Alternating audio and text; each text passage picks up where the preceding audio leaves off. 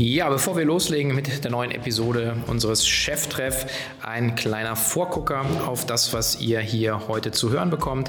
Ich spreche mit Matthias Gebhardt, einem der Geschäftsführer der Bergfreunde GmbH, einem ja, Spezialanbieter für Tracking- und Outdoor-Produkte. Ähm, die Firma selber ähm, in den Zeiten der, äh, ja, der, der Nachwehen der Dotcom-Krise 2006 gegründet, wo es eigentlich noch nicht wirklich sexy war, äh, mit E-Commerce-Modellen an den Start zu gehen. Und ein schönes Beispiel, wie man doch über die Jahre eben auch eine Firma mit äh, über 100 Millionen Euro Umsatz in einer Nische aufbauen kann, über Spezialwissen, über Beratung, über Produktkompetenz. All das erklärt uns Matthias Gebhardt in sehr ausführlichen ausführlichen, sehr bildhaften Worten und ähm, freut euch auf das Gespräch. Ein Paradebeispiel für den digitalen Mittelstand, würde ich fast sagen. Dann noch ein Hinweis in eigener Sache, bevor wir jetzt hier direkt einsteigen. Ähm, die Woche geht uns das erste Mal unsere K5 digital auf äh, Sendung. Das heißt, wir streamen live über drei Tage vom 30. Juni bis 2. Juli die besten Köpfe der E-Commerce-Szene.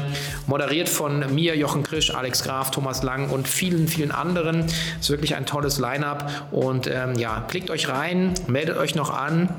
Es gibt noch Tickets. Ich glaube, es wird sich lohnen und ich freue mich, euch dort live und in Farbe dann auch zu sehen. So, jetzt aber rein in den neuen Cheftreff-Podcast. Viel Spaß mit Matthias Gebhardt und mir. Herzlich willkommen zu Cheftreff, dem Future Retail Podcast von Sven Ritter im Gespräch mit den Machern und Innovatoren der digitalen Handelsszene. Ja, herzlich willkommen zu einer neuen Ausgabe von Cheftreff. Heute mittlerweile ja schon wieder im äh, gewohnten Remote-Format. Ähm, freue ich mich wirklich sehr, einen der, äh, ja, der, der, der langjährigen äh, Besucher der K5, wir haben nämlich nachgeschaut, und äh, immer wieder gern gesehener Gast auf äh, unserer Bühne. Ähm, herzlich willkommen, der Geschäftsführer von Bergfreunde, Matthias Gebhardt. Moin Sven, hallo. Grüß dich. Ähm, du hast einen schönen, was ist das da, Minigolf-Hintergrund, sehe ich. Ähm, genau, wir legen gleich los und äh, für die, die äh, dich und euch nicht kennen, würde ich mich freuen, wenn du kurz dich vorstellst und was ihr macht mit Bergfreunde. Alles klar, sehr gerne. Ähm, ja, mein Name ist äh, Matthias Gebhardt. Ich bin tatsächlich einer von zwei Geschäftsführern hier bei den Bergfreunden, äh, formal korrekt bei der Bergfreunde GmbH und habe seit, wir haben es vorhin versucht aufzudröseln, ich glaube knapp neun Jahren das Vergnügen, die Bergfreunde auf ihrem Weg zu begleiten. Ähm, äh, die Bergfreunde in aller Kürze sind äh, ein E-Commerce Pure Player ähm, machen ähm, vor allem Handel im Bereich Klettern, Bergsport und Outdoor und das mittlerweile auch recht international. Das heißt, wir operieren in elf äh, Ländern in Europa, sitzen bei Stuttgart, äh, genauer gesagt bei Tübingen in einem kleinen äh, Dorf namens Kirchentell-Insfurt, ähm, dort in einer schönen Textilfabrik und äh, haben letztes Jahr ja, äh, zum ersten Mal die 100 Millionen Euro Marke geknackt, was äh, ja ein schöner Meilenstein war für uns Genau, das sind die Bergfreunde in Kürze. Zu mir vielleicht ein paar Sätze. Ich bin tatsächlich aufgewachsen hier in der Region in Tübingen, mhm. ähm, bin dann äh, zum Studium nach Berlin Anfang des Jahrtausends. Das war der einzigste Ort, wo man äh, sozusagen raus konnte aus der Provinz. Hatte dann, so wie du, Sven, eine, eine Station in der Beratung, genauer gesagt bei Roland Berger, dort äh, vor allem Marketing- und Vertriebsthemen gemacht ähm, Beratung, ja, glaube ich, gerade für den Berufseinstieg super, äh, viel zahlenbasiert, viel qualitativ, extreme Lernkurve, mhm. ähm, einfach spannendes Thema. Dann hatte ich die Chance, äh, so ein kurzes Intermezzo, äh, ein Jahr versucht, Social Businesses, also Sozialunternehmen zu inkubieren, mhm. ähm, was eine extrem gute Erfahrung war. Ähm, dort auch nochmal erfahren können, wie wichtig eigentlich, was für eine Macht Ideen haben und Kultur hat. Ähm, und dann ist was passiert im Jahr 2011, womit ich eigentlich nicht gerechnet hätte. Nämlich, ich bin wieder zurückgegangen in die schwäbische Provinz. Äh, ich hätte auch nicht gedacht, dass ich jemals wieder in Tübingen lebe, obwohl meine Familie auch noch hier lebt. Ja. Ähm, Schuld daran ist tatsächlich, dass ich mal äh, hier zu Besuch war an Ostern äh, bei einem Schulfreund von mir, dem Martin, etwas Dummes gemacht, nämlich mittags angefangen, Weißwein zu trinken auf der Terrasse ich habe ihm meine Lage geschildert, er hat mir seine geschildert und am Schluss meinte er, ob ich nicht Lust hätte, äh, als Geschäftsführer bei ihm in die Firma einzusteigen. Ähm, die Idee saß dann und äh, ja, innerhalb von einem halben Jahr saß ich dann auch hier im Büro äh, aus München kommt, äh, dann wieder in, in, in Tübingen. Genau. Okay. Also das ist so der Weg, der mich, der mich hierher gebracht hat. Habe seither nicht bereut, äh, wieder hierher zu ziehen, aus vielen Gründen, auch privater Natur. Äh, nicht ja. bereut natürlich. Ja. Hast du denn Fable für das Thema ähm, Outdoor? Also ganz klar, das, äh, ich glaube, es gibt ich bin selber letztlich Outdoor-Sportler, wäre jetzt ein bisschen übertrieben, äh, aber all die Themen und auch all die Themen, die wir verkaufen, äh, mit denen fange ich ganz viel an. Ich habe selber viel Touren gemacht im Himalaya. Äh, ich war viel Klettern, nie besonders gut, muss ich sagen. Ähm, mhm. Also ich werde zu jedem der Themen hier jemanden finden in der Firma, der um den Faktor X besser ist. Mhm. Ähm, aber ich verbinde ganz viel damit. Also insofern ist es schon ein, ein Leidenschafts- und Herzensthema was für mich damals auch der Hauptgrund war, eigentlich hier einzusteigen. Es war damals nicht klar, dass wir letztlich ja, irgendwo in eine Richtung von Marktführerschaft kommen, sondern das war, die Idee war damals, wir wollen ein, ein gutes Business weiterentwickeln und schauen mal, wie weit wir kommen. Das, äh, das ganze Thema war gebootstrapped. Ähm, äh, aber das Thema Outdoor und, und Bergsport und draußen sein ist eins, was mich eigentlich seit, ja, seit früher Zeit und Kindheit be begleitet. Also insofern kommt da schon eins zum anderen dazu in meinem Fall. Ja. Mhm, okay. Ähm, die, die Wachstumsraten, die man sich anschaut, die sind ja wirklich, äh, wirklich gigantisch äh, schön über die letzten Jahre. Also 2006 hatte der, der Martin da losgelegt. Ähm, und ihr liegt jetzt eben bei den über 100 Millionen. Das heißt, ihr habt so, so ein äh, CAGR, wie man so schön sagt, von 32 Prozent auf die Jahre annualisiert. Ähm, wie, wie, wie, macht man das? Wie kommt man, wie kommt man dahin? Wie hält man äh, auch so, so, so ein Tempo ähm, als, relativ ja, äh, kleines Unternehmen, kann man ja sagen. Ja, erstmal. Mhm. Also vielleicht, vielleicht muss man echt noch mal ein bisschen ausholen. Wir sind, äh, das darf man immer nicht vergessen, wir sind tatsächlich ja eigentlich in diesen wilden Zeiten des E-Commerce gegründet worden. Ja, also ja. ich glaube, Zalando ist nach uns gegründet worden. Ja. 2006 war ein Thema, äh, da ging es um, um eBay. Da gab es Diskurse, ob man äh, Klamotten outdoor verkaufen kann. Ähm, mhm. Und letztlich war die Idee damals von dem Martin sehr stark getriggert, äh, hey, Klettern war damals so ein bisschen am, äh, auf dem aufsteigenden Ast.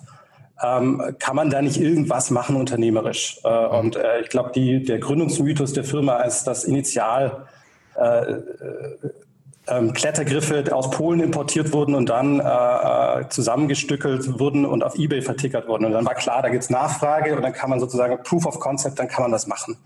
Ähm, das Thema war auch von Anfang an gebootstrapped. Äh, und das ist äh, äh auch, glaube ich, nicht ganz unwichtig, weil es auch so ein DNA-Thema ist. Das heißt, äh, wir haben eigentlich vom Startwerk gucken müssen, dass wir, also Martin und später dann auch wir, äh, ein, ein, vernünftiges Business aufziehen. Ja. Äh, das heißt, äh, das, das war so ein bisschen äh, der Startpunkt. Ähm, und wir hatten damals initial, ich glaube, so bis, zu erst, bis zu den zehn, ersten 10 Millionen war es letztlich vor allem der Markt, der das getrieben hat. Also da mhm. ist die Nachfrage nach Outdoor brutal angezogen. Da hat sich, glaube ich, innerhalb von einer Dekade der Outdoor-Markt verdoppelt. Und das war so ein bisschen die Welle, auf der man reiten konnte. Wie, wie groß ist der jetzt europäisch vielleicht ganz kurz? Europäisch so 12, 12 liegen wir, Milliarden, oder? Entschuldigung? 12 Milliarden so? Genau, also äh, Retail Volume so um die 12 Milliarden. Der Markt okay. ist auch, ist, das Wachstum hat so seit 2011, 12 ein bisschen abgeflacht und ist jetzt eigentlich ja, ein, ein langsam wachsender Markt, so ein bisschen leicht über Inflationsrate. Ähm, mhm. Die E-Commerce-Saturierung ist ja, so wie auch in anderen Segmenten oder Kategorien irgendwo bei 25, 30 Prozent. Äh, mhm. So ganz genau weiß man das natürlich nicht. Und das ist so die, wir, wir reden immer von dieser Grundwelle, ja, und du darfst ja nicht vergessen, äh, wir sind klassisches Online oder äh, Pure Play. Du hast eine Grundwelle, auf der, auf der wir reiten. Ja, und, oder surfen eigentlich. Und diese Welle sind ein Wachstum von 10, 15 Prozent year over year. Ja, das ist einfach das organische Wachstum des Online-Kanals. In den ersten Jahren war es im Auto noch mal ein bisschen stärker. Und dann geht es letztlich darum, ähm, dass du dass du die Themen entwickelst, die dich stark machen und die dich wachsen lassen. Das ist, ich habe tatsächlich die ersten Jahre, als ich eingestiegen bin, äh, ich hatte von E-Commerce ja keine Ahnung, als ich hier eingestiegen bin, muss ich fairerweise mhm. sagen. Ich war halt Berater und dachte, innerhalb von drei Monaten habe ich alles drauf.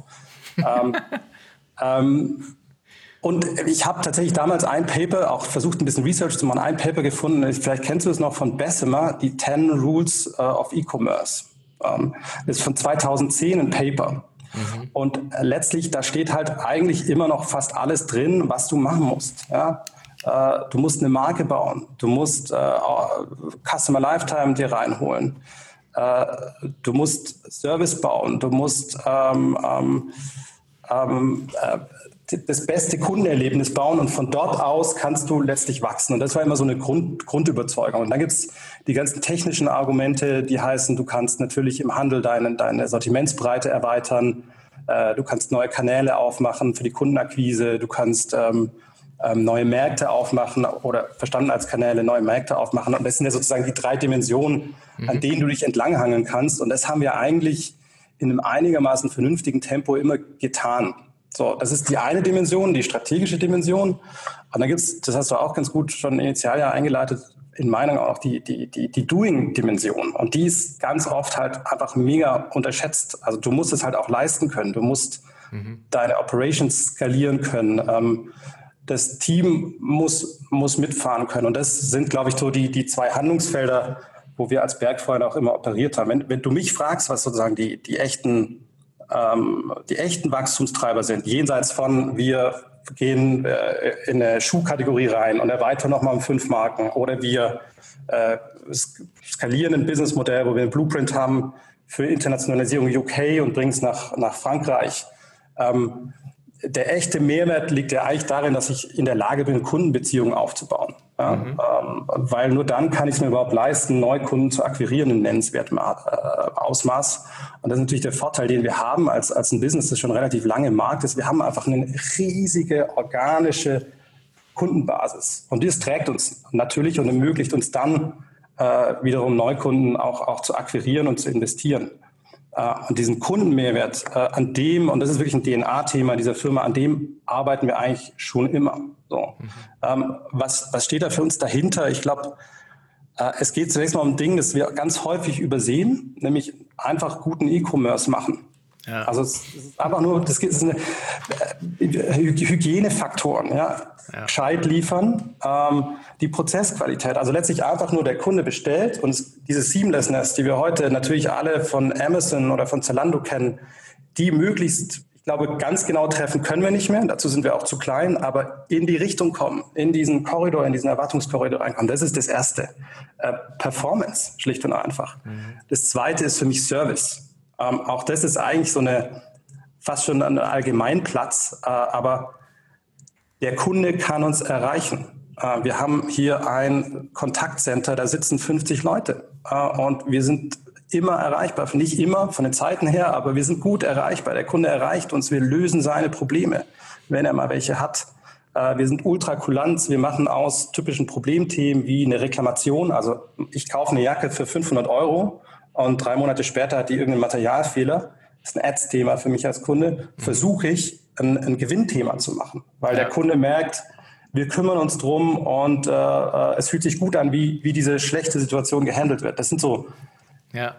Letztlich so Basisthemen. Ja? ich habe da mal äh, schön äh, irgendjemand auch gesagt, also er versucht immer aus Ouch mach Wow zu machen. Also dass er genau diesen dieses U, ja, du, du das ist der kind, Kunde sinkt ab, ja, in, fällt in ein emotionales Loch und wenn du dann genau dieses ihn drehst, ja, dann redet er zehnmal mehr drüber, über die Drehsituation, den Turnaround, den er erlebt hat. Und das ist wahrscheinlich das, was du beschreibst, oder? Das ist ganz genau das, was ich beschreibe. Und das sind, das sind ja eigentlich blöd gesagt Hygienefaktoren. Ja, mhm. das ist ja, das, damit kann ich ja auf einer K5-Bühne äh, gewinne ich ja nichts, weil das ist total boring. Aber das macht ganz viel aus. Ja? ja. Ähm, und dann gibt es so, wir sehen uns als von der Strategie her natürlich, äh, es gibt ja doch, ich weiß nicht, ob der Begriff noch, noch vogue ist, aber diesen Begriff des Category Owners. Also es ist schon klar, in jeder Kategorie wirst du maximal zwei, drei Nischenplayer haben. Äh, und drei finde ich schon viele, die durchkommen. Mhm im Relevant Set der Kunden auch. Äh, also das ist eine Grundüberzeugung und wichtig dahinter ist, wir sind halt in einer Nischenkategorie, wir sind in einer Spezialkategorie, die auch beratungsintensiv ist, äh, die, die, die emotional ganz wichtig ist für die Leute. Da sind wir, glaube ich, ähnlich wie so ein Thomann. Ähm, der Kunde, natürlich gibt es Kunden, die wollen auf Amazon, denen ist völlig egal, die haben Prime und die bestellen halt dann alles auf Amazon, aber es gibt viele Kunden, die wollen ja tatsächlich dieses äh, um mal diesen veralteten Begriff zu verwenden, Fachhändler-Feeling. Ja? Äh, die wollen beraten werden. Und, und am Ende des Tages ist die Übersetzung für uns Kompetenz, und zwar Kompetenz an allen Touchpoints. Ja? Mhm. Äh, Kompetenz äh, ist eine Funktion zunächst mal von Sortimenten. Äh, und da haben wir mittlerweile tatsächlich in den Kernkategorien einfach wahrscheinlich mit die breitesten und tiefsten in Europa. Ja. Da gibt es eine einzige goldene Regel, die heißt, wir verkaufen keinen Schrott. Mhm. Äh, das heißt, das ist eine Selektionsleistung, die wir auch abliefern. Ähm, An die sich Amazon nicht mehr hält? Äh, genau, also wo kann ich mich da differenzieren? Ja? ja, ja. Ähm, ähm, und und äh, das fängt da an, unsere Einkäufer, wir haben echt ein großes Einkäuferteam, die kennen, die kennen ihre Kategorien hoch und runter. Und wir haben, keine Ahnung, wenn du mal in so Kletterkategorien reingehst, wir haben 70 HMS-Karabiner.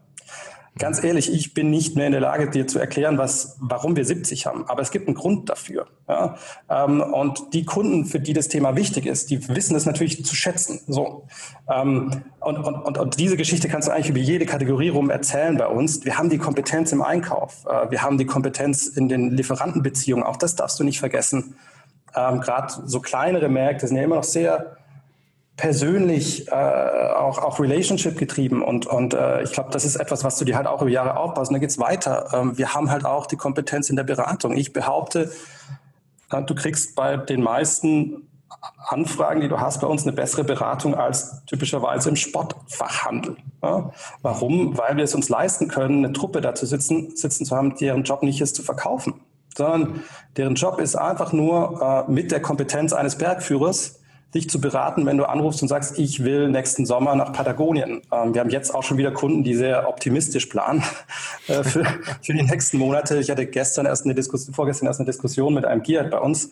Aber das sind, das sind die Themen, ja. Wir haben, äh, und, und die kennen sich wirklich aus und die werden ja auch nicht das teuerste verkaufen, sondern die sagen ja auch, äh, lass mal, du brauchst jetzt nicht eine Drei-Lagen-Jacke für ein bisschen Joggen, sondern nimm mal die äh, zwei Preisklassen drunter ich glaube, das ist auch eine, eine fast schon altbackene Kiste. Und dann geht es natürlich darum, wie kriege ich diese Kompetenz digitalisiert auf alle Touchpoints in den Shop? Ähm, ähm, wie, wie baue ich den Content auf dahinter? Wie spiele ich den aus? Äh, das, sind, das sind Themen, und da, da bist du dann wieder dabei, das trägt halt das ganze Team, weil das ganze Team auch mit dem Thema Outdoor so viel verbindet und diese Kompetenz hat. Ja. Dann kommst du äh, äh, zu dem vierten Punkt, der ist für mich so der softeste das ist diese, dieses Feeling of Belonging oder das Brand-Thema. Ja, also am Ende des Tages haben wir nur eine Daseinsberechtigung, wenn wir bei dem Kunden als Marke wahrgenommen werden. Ähm, und es geht ganz stark um Tonalität, es geht ganz stark um Persönlichkeit, es geht ganz stark um Authentizität, dieses Gesamtpaket, das wie fühlt sich eine Interaktion mit uns an. Das ist so ein bisschen ähm, auch von fast schon oldschool aber mega wichtig. Äh, einfaches Beispiel. Wir haben vor einem Jahr irgendwann mal in eine, eine Danke-E-Mail-Strecke mein Foto eingebaut und daneben steht ein Satz, der Geschäftsführer Matthias, also in dem Fall steht da, glaube ich, Oberberg, Freund Matthias, sagt Dankeschön für deinen Einkauf. Ähm, du glaubst gar nicht, A, finde ich, das ist eine gute Marktforschung, weil du glaubst gar nicht, wie viele Leute mir Nachrichten schicken aus meinem erweiterten Bekanntenkreis, die sagen, hey, voll gut, ich habe dein Gesicht da gesehen. Also ja. es, es, äh, und ich glaube, das, das, das muss schon auch stimmig sein, aber, aber solche Themen, ja, du zeigst Gesicht, du bist eigentlich humanisierst du das, was du da tust im digitalen, digitalen Commerce, das ist auch wichtig. So, das sind so die vier Themen für uns: mhm. Service, Performance, Kompetenz und Brand, äh, die diesen USP bauen nach außen für den Kunden. Ähm, ja. Nach innen musst du, glaube ich, da ganz viel äh, oder versuchen wir kontinuierlich sozusagen ein, ein Umfeld zu schaffen, in dem uns das auch gelingt. Ja, ich denke, dass das, also vielleicht einmal nochmal aus meiner Sicht jetzt äh, die, die, so die Zusammenfassung ist, äh, du hast gesagt, das ist boring. Ähm, ja, ähm, es gibt auch den schönen Spruch, Retail ist Detail. Äh, das gilt für, für den Digitalen natürlich auch, auch nochmal umso mehr, weil man natürlich auch das Schöne ist ja beim Digitalen, du, du siehst ja sofort die Maßnahmen, die du greifst, hast ja sofort im Feedback anders als in der Fläche. Ähm, und ich glaube, es braucht halt auch immer Zeit, ja, das, das letzten Endes aufzubauen. Also, meine, ihr seid jetzt äh, seit 2006 am Start, du bist jetzt seit fast äh, zehn Jahren dabei. Ähm, also, äh, das, also die Erfolge kommen, das hast du jetzt eben auch schön beschrieben, ja nicht über Nacht. Ja? Also man baut ja nicht einen Category Owner über Nacht auf.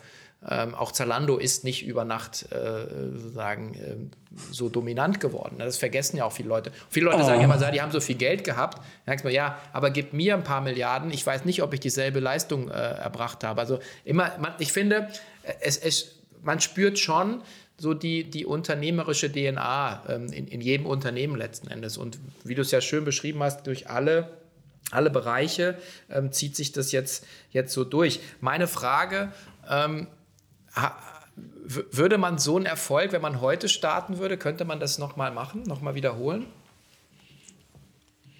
Ähm, wir haben uns die Frage tatsächlich häufiger schon gestellt. Also auch sozusagen aus unternehmerischer Sicht macht es Sinn, äh, keine Ahnung, in andere Kategorien reinzugehen. Also wo fängt, wie, wie weit kann ich das Thema auch, mhm. diesen USP auch stretchen? Oder muss ich irgendwie in, anderen, in eine andere Kategorie reingehen? Kann ich das überhaupt? Und ich glaube tatsächlich, selbst wenn wir heute mehr Möglichkeiten haben finanziell, ähm, ich glaube, äh, dass wir es heute wahrscheinlich, du würdest es heute nicht mehr hinkriegen. Ja, also diesen, oder du musst so irrsinnig viel investieren und so einen langen Atem haben, ähm, ähm, dass es sich wahrscheinlich nicht rentiert. Ja, das, aber äh, das kann man nochmal berechnen, einen Business Case dazu bauen, aber bis du mal ähm, ähm, letztlich die Customer KPIs hast und auch mal die Customer Base, auf die du aufsetzen kannst, äh, die es dir überhaupt dann auch erlauben, zu investieren in neue Kunden, die natürlich für uns genauso teuer sind wie für alle anderen auch. Ähm, mhm. das, äh, das dauert schon lange sozusagen. Also insofern ist es Substanz, die du aufbaust. Ja? Äh, und das ist äh, von dem, was ich, was ich gerade gesprochen habe, diese, diese nennen wir USPs, ist eine Substanz, die letztlich DNA getrieben sind. Und dazu kommt natürlich schon, äh, dass wir kontinuierlich wachstumsorientierte unternehmerische Entscheidungen treffen. Ähm, äh, sprich, wir tatsächlich sehr stark auch in einem Try-and-Error-Verfahren. Also da ist auch ein bisschen die gebootstrappte DNA. Ähm, aber wir, wir haben Internationalisierung vor vier Jahren angefangen, indem wir gesagt haben, lass uns mal vier Low-Cost-Piloten mal launchen und gucken, ob, ob der Markt attraktiv ist. Also und zwar nicht im Sinne einer großartigen Marktstudie, sondern wir schauen, ob es Kunden dort gibt, die auf äh, das Angebot zu den Preispunkten abfahren. Ja? Und äh, dann sehen wir, das funktioniert und dann schießen wir rein. Dann fangen wir an, sozusagen den Markt hochzufahren. Ähm, natürlich treffen wir fortlaufend Sortimentswetten.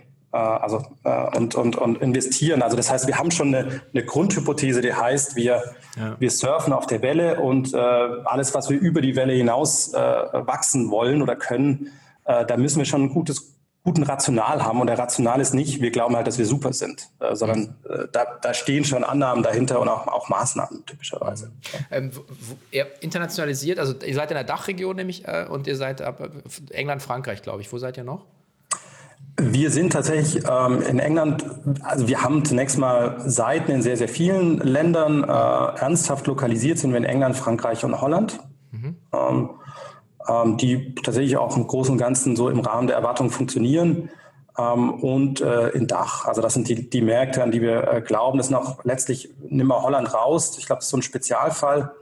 Ähm, aber äh, das sind auch die größten Märkte eigentlich in Europa. Also UK war jetzt ein bisschen anstrengend die letzten Jahre, äh, weil wir natürlich, äh, die Schönheit von einem Internationalisierungsmodell ist ja, ähm, ähm, letztlich Skalierung von, von Strukturen, ähm, ohne dass ich jetzt Boots on the Ground oder äh, und so weiter machen muss. Ähm, ähm, Frankreich auch ein großer Markt. Ähm, also insofern, da sind wir eigentlich in den naheliegenden Märkten dann auch gelandet. War das, das einer der Gründe, warum ihr auch, äh, also ihr habt ja jetzt auch nochmal heavy in, in Logistik investiert, ihr habt ein komplett neues, äh, neues automatisiertes Lager äh, hochgezogen. Äh, hat die Internationalisierung damit reingespielt als Überlegung?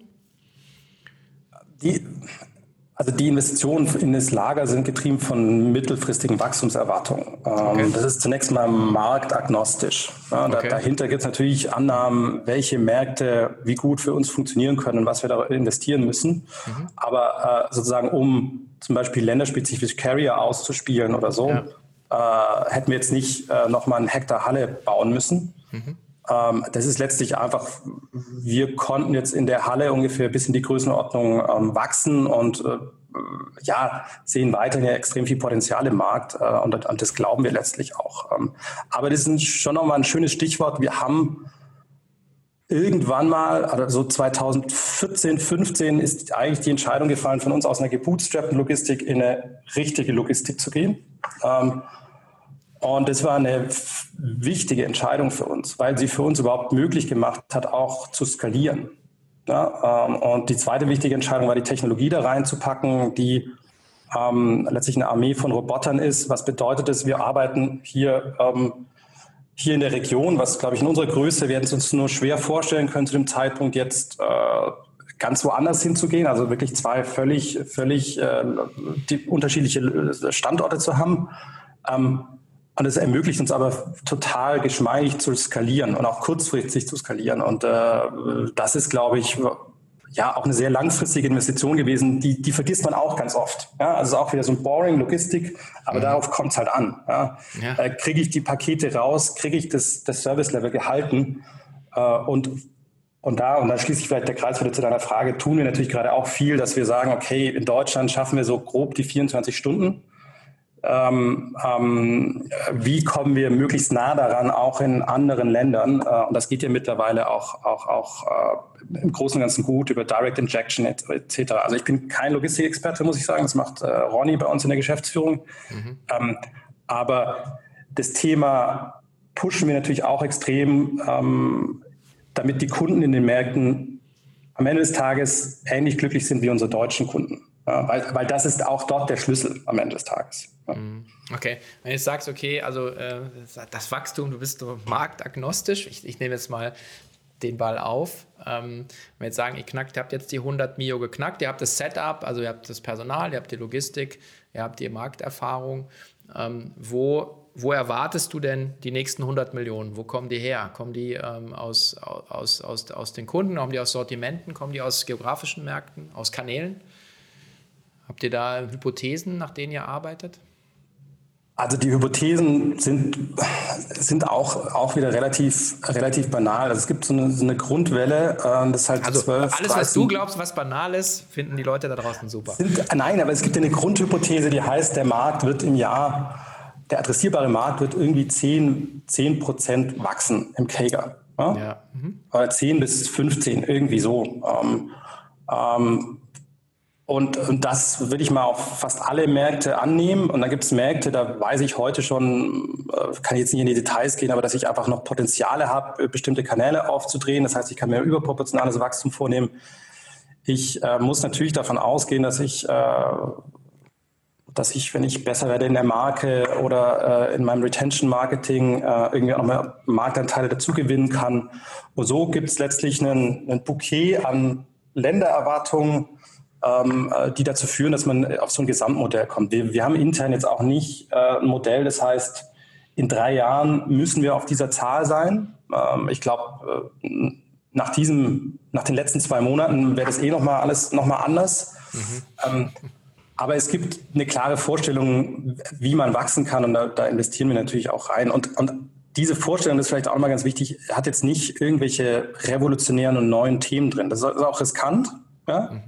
Ähm, Im Idealfall ähm, finden wir da auch noch mal Themen, neue Geschäftsfelder etc. Und, und, und daran arbeiten wir auch. Aber unsere Challenge ist eigentlich schon allein diese Themen auf die Straße zu kriegen. Ja, wie baue ich wirklich die digitale Marke aufs nächste Level auf? Wie baue ich einen, äh, ich, ich, keine Ahnung, wir, wir können es uns wahrscheinlich auf Sicht nicht leisten, zehn ähm, Atomforscher einzustellen für unser Data Analytics Team. Ja, also wie, wie, wie wie kommen wir aber trotzdem irgendwie auf 80 Prozent, ja, damit wir dort äh, gute Themen machen können? Ähm, das sind so die Fragen, mit denen wir uns da ganz stark beschäftigen. Mhm. Beantwortet ist ungefähr deine Frage.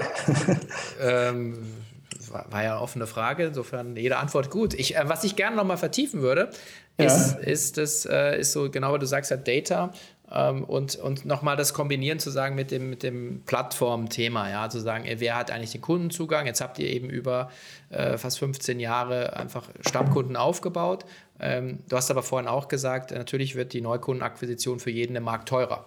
So, ähm, und ähm, also ist das Spiel letzten Endes ist Customer Lifetime Value. Ähm, danach werdet ihr wahrscheinlich auch, auch, auch viel steuern wie sieht denn euer, also so mal grob euer Stammkundenanteil aus? Bei Zo Plus ist es öffentlich, ja, man sieht halt, die, im Prinzip das Business wächst mit den Stammkunden, ja, klar, die sind auch börsengelistet, aber einfach nur mal so ein Gefühl zu bekommen. Ähm, Deutlich, ja, das ist, das ist nicht, da kann ich schon was sagen dazu. Das ist sozusagen in einem mature Market wie, wie Deutschland ist es deutlich über 50 Prozent. Mhm. Ja, ähm, und äh, in, in anderen Märkten habe ich natürlich noch mehr äh, Runway, also kann ich auch noch mehr Stammkunden aufbauen. Aber deswegen wird natürlich im, in, in dem deutschen Markt äh, sukzessive auch schwieriger, sozusagen das Pfeil noch, noch, noch zu erhöhen, beziehungsweise muss man halt kreativer werden äh, und vielleicht auch anders, anders investieren. Mhm. So. Und Okay. Äh, und seht ihr dann jetzt auch sagen im Kanalmix da, da jetzt Unterschiede? Weil ich meine, ich habe auch mal gefragt, wenn in 99 haben wir angefangen. Äh, also ich, wir haben im Prinzip das Business erstmal über über Google aufgebaut. Äh, das ist jetzt heute wahrscheinlich nicht mehr so die smarteste Idee. Ist ja auch ein tolles emotionales Thema, was ihr habt. Also was ja sehr bildstark zum Beispiel auch ist. Also ähm, arbeitet ihr dann auch mit, mit den neuen Kanälen, neuen Formaten wie Video, wie, wie, wie, wie Instagram etc.? Ist sowas was? Da, das ist für uns eigentlich so die, die Next, das hört sich fast schon komisch an, aber das ist eigentlich das nächste Thema, was für uns ganz, ganz wichtig wird. Ja, also die Frage, wie kriege ich eigentlich ähm, Social Media jenseits von Community in einen, nennen wir es mal, performanten Markenaufbau.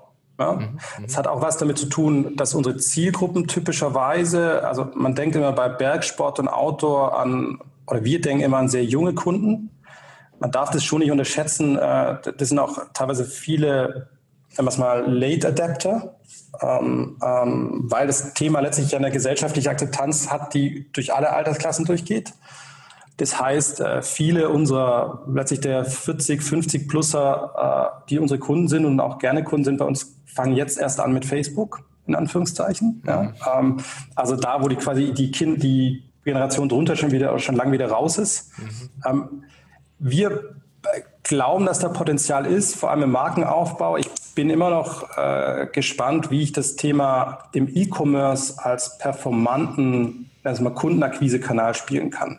Ja, die große Hypothese ist ja immer, ich äh, gebe ganz oben im Funnel, äh, gebe ich irgendwie die Impulse rein und das sickert dann schon durch. So, mhm. da gibt es Datenpunkte, die da stark dafür sprechen. Ähm, ich kenne aber tatsächlich noch nicht so wenige und nicht so viele Fälle in so einem Spezial Special Interest Thema, wo das wirklich funktioniert. Ich kann es mir vorstellen, dass es beim About You funktioniert, weil ich einfach ganz äh, zielgruppenspezifisch auch einfach über Awareness rein kann, weil mein Sortiment halt so breit ist. Bei uns, wir sind ja immer noch in der Nische, das darf man halt auch nicht vergessen. Ähm, und eine neue äh, technische, keine Ahnung, Skijacke brauchen halt auch nicht so viele Leute in Deutschland. Das heißt, dass, dass, dass die Frage, kriege ich das irgendwie effizient hin? Ähm, das ist so ein bisschen der, der gordische Knoten, den wir lösen äh, und, und auflösen wollen, ähm, auch in den nächsten Jahren. Ja. Mhm. Ja, nur eine Frage. Ich meine, ihr habt natürlich, dadurch, dass ihr habt ja selber gesagt, ihr habt so Bergführer-Modell, äh, ja, sozusagen bei euch oder eben Experten, ähm, die also schon mal sowas mit Influencer-Geschichten nachgedacht? Gibt es da Leute, die sowas äh, auch, auch Reichweite haben in dem Segment, auch, auch wenn es eine Nische ist? Also, es ist ja eigentlich eine breite Nische, weil es ist ja eigentlich, mal so rein theoretisch, anfangen mit Bergsport zum Beispiel oder Outdoor-Sport kann ja eigentlich jeder, der laufen kann.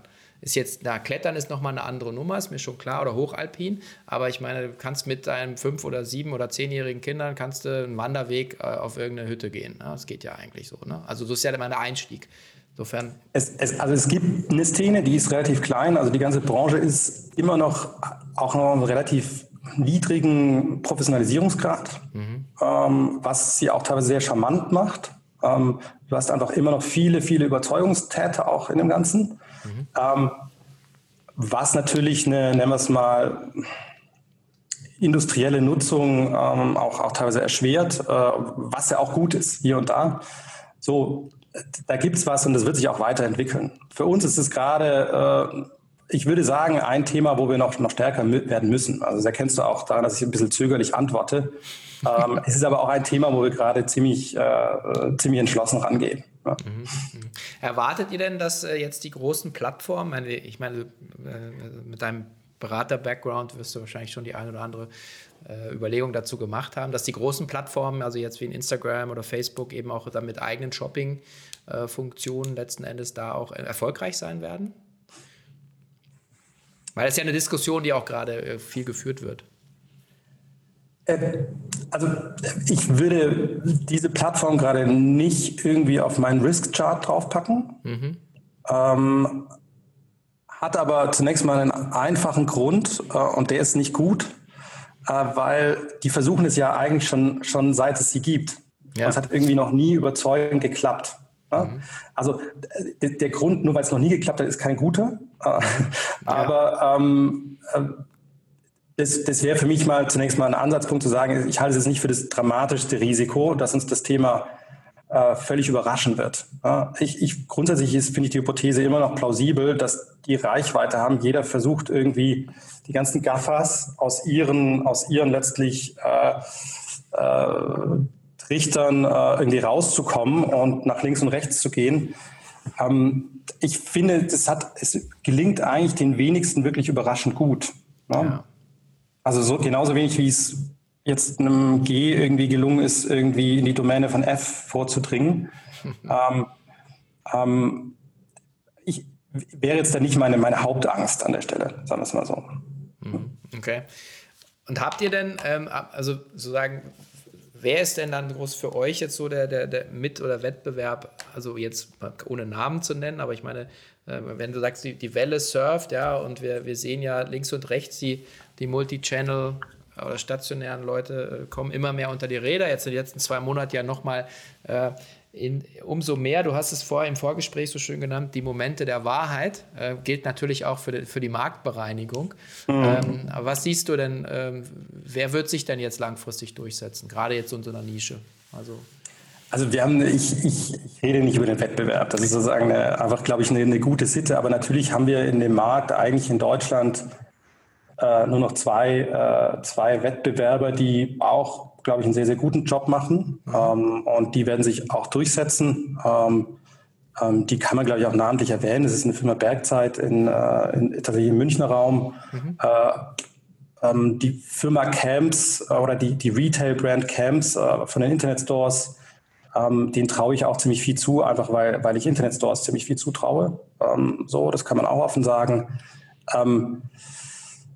Aber das sind so die Player international, muss ich mich da auch qua mangelnder Insights ein bisschen zurückhalten, weil ich es einfach, einfach nicht weiß. Ähm, ich glaube, auf die, die werden auf jeden Fall ähm, ähm, ähm, auch in fünf Jahren noch da sein und wie es im stationären Handel läuft, das kann ich überhaupt nicht be bewerten. Also dazu haben wir auch zu wenig Insights und auch Verständnis für das Geschäftsmodell. Das muss ich auch ganz klar sagen. Also wir haben den äh, Laden, wir hatten auch mal ein Ladengeschäft hier äh, in der Zeit, wo man letztlich Ladengeschäfte brauchte, um gelistet zu werden. Mhm. Den haben wir 2009 zugemacht, als dieses Kriterium nicht mehr erfüllt wurde.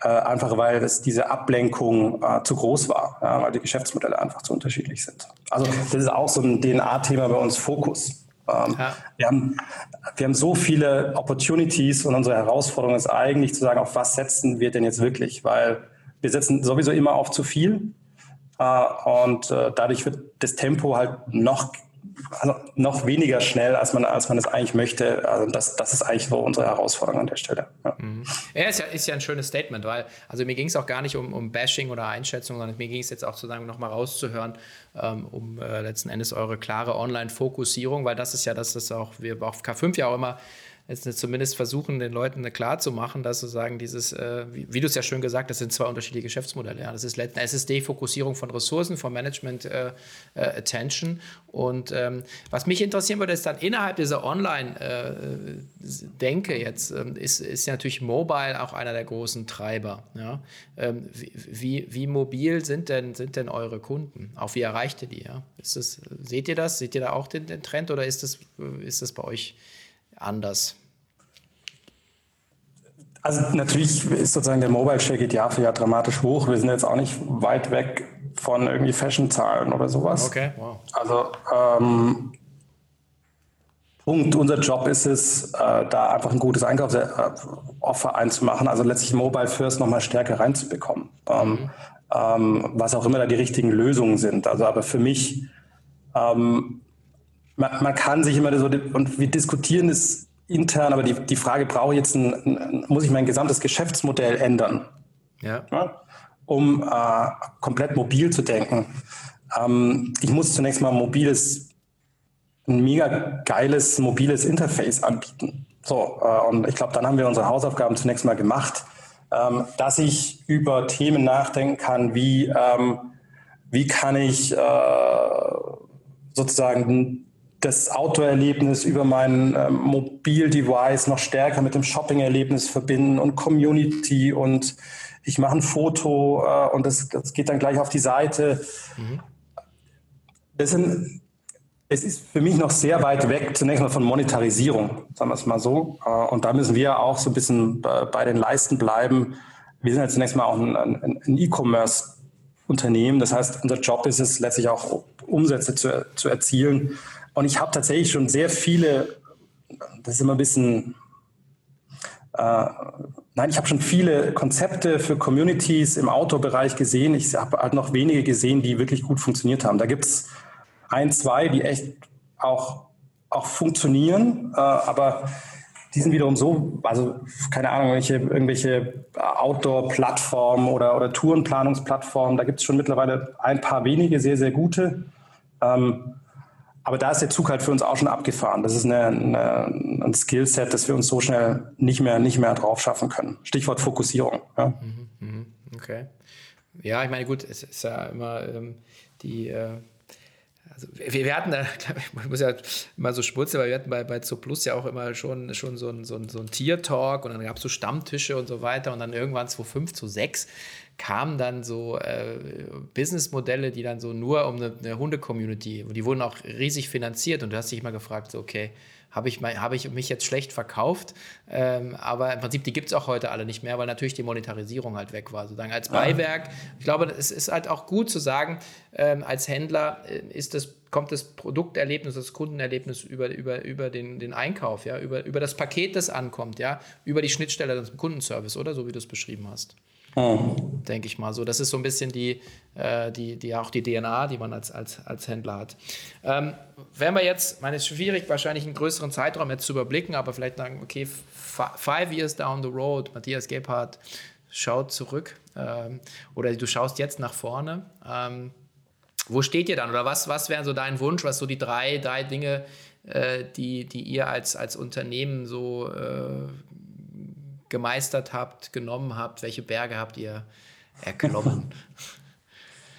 ähm, also ich glaube zunächst mal, dass wir weiterhin äh, und aus den Gründen, auch über die wir auch gesprochen haben, ein riesiges Potenzial haben. Und was ich mir wünsche, ist, dass wir das Potenzial ausschöpfen. Ähm, und äh, Umsatz oder Wachstum ist am Ende, äh, ich, ich sage nicht sekundär, aber, aber das ist sozusagen eine Funktion davon, was, was können wir davon irgendwie äh, machen. Ich glaube, der Markt wird echt noch turbulent äh, und es wird auch noch mal wild. Äh, ich glaube, wir kommen in Konsolidierung rein. Äh, es ist für mich noch nicht klar, wie das ganze Plattformthema aussieht. Äh, wir, äh, also insofern dieses Potenzial zu schöpfen, wünsche ich mir, was bedeutet es konkret? Wir wollen, glaube ich, noch mal stärker diese Marke äh, hinbekommen, die, die Kundenbeziehung ownen, äh, letztlich ein ganzheitliches Kundenverständnis bekommen. Das sind so klassische, fast schon Buzzwords, aber das, wir meinen es wirklich ernst. Mhm. ähm, für mich ein Thema, da sind wir auch wieder so bei der Marke, äh, es geht für uns auch nochmal stärker um Purpose, also für was stehen wir eigentlich, weil das muss einfach glas, glas klar sein, auch für den Kunden. Und da ist ein Thema, äh, was, glaube ich, so ein bisschen auch die Achillesferse des, des E-Commerce ist, das ist das Thema Nachhaltigkeit. Mhm. Ähm, das äh, für uns immer mehr in den Fokus rückt. Ich glaube, es ist zunächst mal naheliegend, weil wir äh, in einem Outdoor-Bereich natürlich unterwegs sind, in einem, in einem Thema, das einfach, da geht es um eine intakte Natur. Ähm, aber letztlich die Frage zu beantworten, was tragen, sind wir Teil der Lösung äh, oder können wir Teil der Lösung sein? Ich glaube, wir können halt super Teil der Lösung sein. Äh, das versuchen wir, das haben wir lange auch ein bisschen vernachlässigt, seit äh, letztem Jahr etwas stärker auch nochmal zu beantworten. Und ich glaube, da ist auch nochmal ganz viel Potenzial drin, aus einer Kundensicht. Ja? Ähm, das ist, das ist ein, ein Thema, das, das ich mir wünschen würde. Und ansonsten wird es für uns spannend, der Footprint der Firma. Also brauchen wir nicht irgendwann mal, wir sitzen in Kirchen Talentsfoot, das ist, äh, glaube ich, extrem gut für uns gewesen. Die Frage ist letztlich, wie müssen wir uns als Unternehmen auch nochmal intern aufstellen, um äh, vielleicht auch nochmal internationaler zu agieren? Äh, brauchen wir andere Standorte? Wie kommen wir an internationales Talent? Das sind so klassische Fragen mit dann den, der Next Stage Questions wie ähm, wie halte ich denn dann meine Kultur irgendwie, die uns sehr, sehr stark treibt, ähm, äh, am Laufen? Wie, wie, wie kriege ich die hin? Ähm, äh, ja, das sind, das sind auch so noch so Aspekte, die, die mich, mich tatsächlich beschäftigen. So. Mhm. Mhm.